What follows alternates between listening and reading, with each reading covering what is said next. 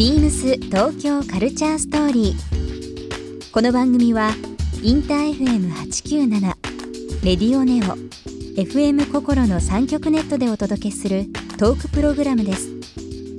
案内役はビームスコミュニケーションディレクターの土井博志。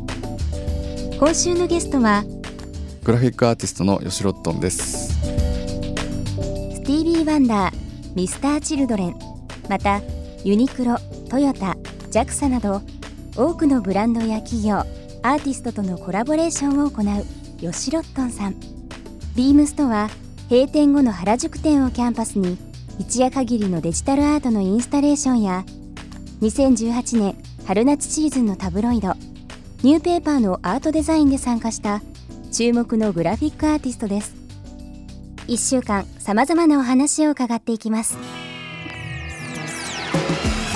Beams. Beams. Beams Tokyo Culture Story. Beams Tokyo Culture Story. This program is brought to you by Beams. Beams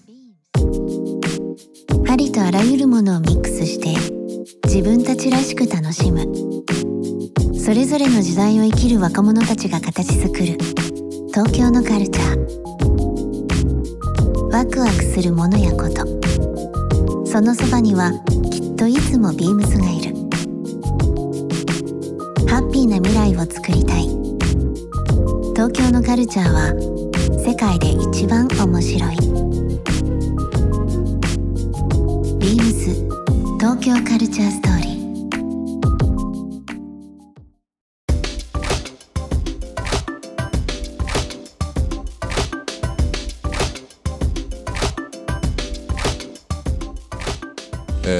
吉ロットンさん吉ロくんなんですけど、えー改めて3月の10日から29日3月29日までですね東京東雲の方で、えー大規模展覧会ということで「フューチャーネイチャー」はい。えーやられましたけども多分吉郎君はその好奇心が多分いろんな形で集まって、今自身がそれを生み出そうっていう方になってると思うんですよ。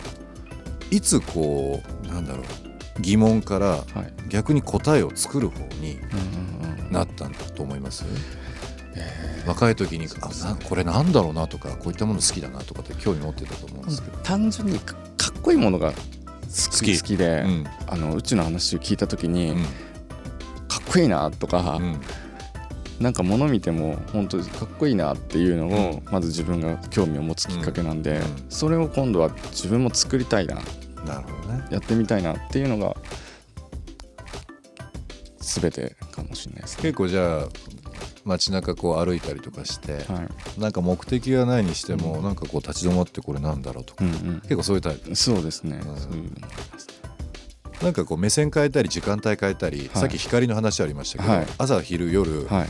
時間帯変えて同じもの見てもやっぱり解釈違いますよね。変わりますよね。面白いですよね、はい。そういった部分になると。だから一日そういうの多いと一日足りなくなりますね。足りないですね。足りないですね。はい。今回のねその展覧会でキーワードっていう部分いくつかあると思うんですけど、はい。あのこの間話した時パンクっていうのがねキーワードだっていうのを教えてもらいましたけど、はい。えーまあその興味持ったりとかっていうことも含めて、えー吉郎君的な、はい。まあルーツ、はい。まあえーパンクっていうことなんで、はい。音楽的なそのルーツっていうのははい。あったりするんですか？そうですね。14歳の時に4歳に、うん。まあ、13歳14歳の時に初めてパンクロックっていうものを知ったんですけど、それでパンクってなんだろうって見てそこからパンクのロンドンのミュージシャンだったりクラッシュ。クラッシュダムドピストルズ。そうですね。ラモンズとかニューヨークのバンドたちも見てなんだこれはかっこいい。なんかまあ僕もそうでしたけど、はい。あのむちゃくちゃ感がかっこよかったりするじゃないですか。そうでもうライブとかもノイズとかもはい。なんかこうわめいてるようなことも含めて、だから綺麗なフレーズとか何かこう同じ曲をね毎はい。回ステージでやるっていうよりは、その場その場毎回違ったりとか、そうですね。だから見たことないものを見たっていう その感覚がもうずっと自分的には大事にしていて。アートワークの色味とかも、まあ、ピストルとかもそうですけどああいうフォントとか、はい。まあ今ねああやって見せられたらうん。これいいよねってなるんですけど、何もなかった時にあれが出てきたっていうのがすごいですよそうですね。ね。もうだから全部ですねそのグラフィックデザインもそうだし、音楽もそうだしファッションもそうだファッしションもね、うん。すっごい一気にバーンって自分の中に入ってきたのは、うん。そういうところですね。さっきそのファッションとか、はい、まあ、パンクから影響を受けたファッションとかね、まあ、アートワークもそうですけどもまあ一括りでカルチャーっていう部分あると思うんですけど、はい。どうでしょう？70年代のパンクファッションがまた違う形で90年代の解釈になったり、うん。でまた20年経って今みたいなのでちょっとその何周かしてまたちょっとこう精神的な部分も含めてですけど、はい。パンクっていうのは今すごくフィットするんですけど、うん。うん昔のパンクと今のパンクの解釈の違いってあったりします？カルチャーの捉え方っていうかな。うーん。まあそうですね。パンクが70年代とかに最初にバーって出てきたあのセンセーショナルなことっていうことが僕的なパンクっていうところがやっぱりあって、そのファッションを今また新しくしてまたそれはパンクとは言わずなんか新しいことなのかもしれない、うんうん。そういうのは結構出てきてるのかなっていうのはうんありますよね。なるほどね。お送りした曲はダフトパンクで「ゲットラッキーでした。あのーここ最近ねあのば多分本当にいろんな人に会ったりだとかいろんな考えを持って自分の表現されてると思うんですけど、まあ、はい。今回の展覧会にをもうされるにあたってこういう刺激が自分にあったから、えー形になったっていうようなその自分に対する刺激物というかはい、何かこうスイッチが入ったものっていうのはあったりします？東京でですか？うん。あまあ、今回のねあのフューチャーネイチャーでもいいんですけど、はい、いろんなものがまあ刺激を与えてくれましたけど、うん。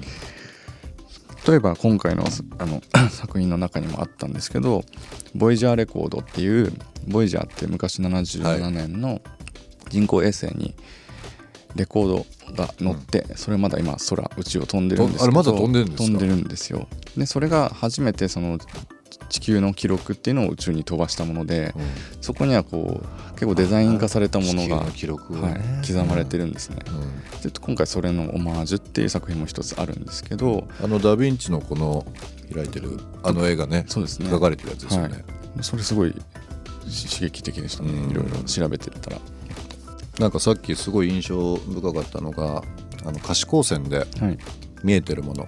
川が綺麗海が綺麗。山が綺麗何々が美しいとかっていうものが、割合的に何パーとは言わないですけどその宇宙光線とか宇宙線とか、まあ、ガンマ線とか赤外線とかいろんはない。光がまあ宇宙空間にあったり、は僕らが生活してないところにはい。あったりそれが足されたら、どれぐらいのなんかねあの世界が広がるもんなんですかね。もう多分もう想像つかないと思うんだけど。じゃないですかね。ね、よくあの宇宙空間ってエメラルド、実際はエメラルドグリーンだとかって言うじゃないですか、僕ら黒黒にね、あのいつも見てるインターネットの画像とかテレビで見るものっていうのは、まあ、黒い空間に青い地球がありますけど、はい。あれが全部エメラルドグリーンなんだみたいなこととかねそうですね。いろいろ考えていあるとくと面白いですよね。あの一回オレン全部部屋がうん。オレンジの空間の中でちょっと5時間ぐらい作業したことがあって、うん。そしたらだんだんだんだん目が慣れてきて、うん。それが普通の色に見えてくるんですよ。うん。最初まず、全部オレンジだったのが、でだんだんまあ慣れてきて、うん。そこから部屋を出て外行ったら空外が全部真っ青だった。えまあ12分ぐらいで12すけどはい分のぐらい。目がこう慣れるまで。慣れるまで。たったそれだけでもこんなに変わるんだったら日々の生活のね、ちょっと違う捉え方できますね。ますね、うん。えー、4年ぶりの開催なので、まあ、次の予定ってなかなかないと思うんですけども、はい。あの東京、まあ、日本以外の海外も含めてですけどちょっとまたこのタイミングで表現してみようっていうのは、まあ、終わったばっかりですけどはい。なんか計画あったりしますか、えっ、と具体的な計画は今はないんですけど、うん少しずつお話をいただいている中でやっぱり場所を与えられたり見つけられたらそこでじゃあ何ができるかっていうのを考えるのは好きだし得意なのでそういう場所をもっともっと作っていきたいし、そうですね。景色を変えれるようなことはしたい景色を変えれるようなこと、はい、今の時代だったらあの本当に人工衛星を個人で飛ばせたりとかどんどんしていくとそこから世界中の人が鑑賞することができる、うん。で本当に行きたくなったらお金いくらでも出してくるっていう人もいると思うし、んんどんどんどんどん変わってくるのかなと。なね。作品の見せ方も場所の見せ方作り方も。ビームス東京カルチャーストーリー番組では皆様からのメッセージをお待ちしています。メールアドレスは beams897 アットマークインター FM.jp ツイッターはハッシュタグ beams897 ハッシュタグ beams 東京カルチャーストーリーをつけてつぶやいてください。またもう一度お聞きになりたい方はラジコラジオクラウドでチェックできます。ビームス東京カルチャーストーリー。明日もお楽しみに。ビームス。ビームスティーバイヤーの二口照明です。以前は関西の店舗にいましたが2年前に上京しビームスティーのバイヤーになって半年になります。大阪時代から仲のいい友人もみんな上京しているので半年に一度は温泉と美味しいご飯を求めて旅行をします。商品が店頭に並ぶまでにはたくさんの苦労があることをバイヤーになって知りました。だからこそ一つ一つの商品に対する思い入れは強くそれをショップでもきちんと伝えれるようにスタッフを巻き込んでいくのが今後の目標です。ビームス東京カルチャーストーリー Beams Tokyo Culture Story. This program was brought to you by Beams.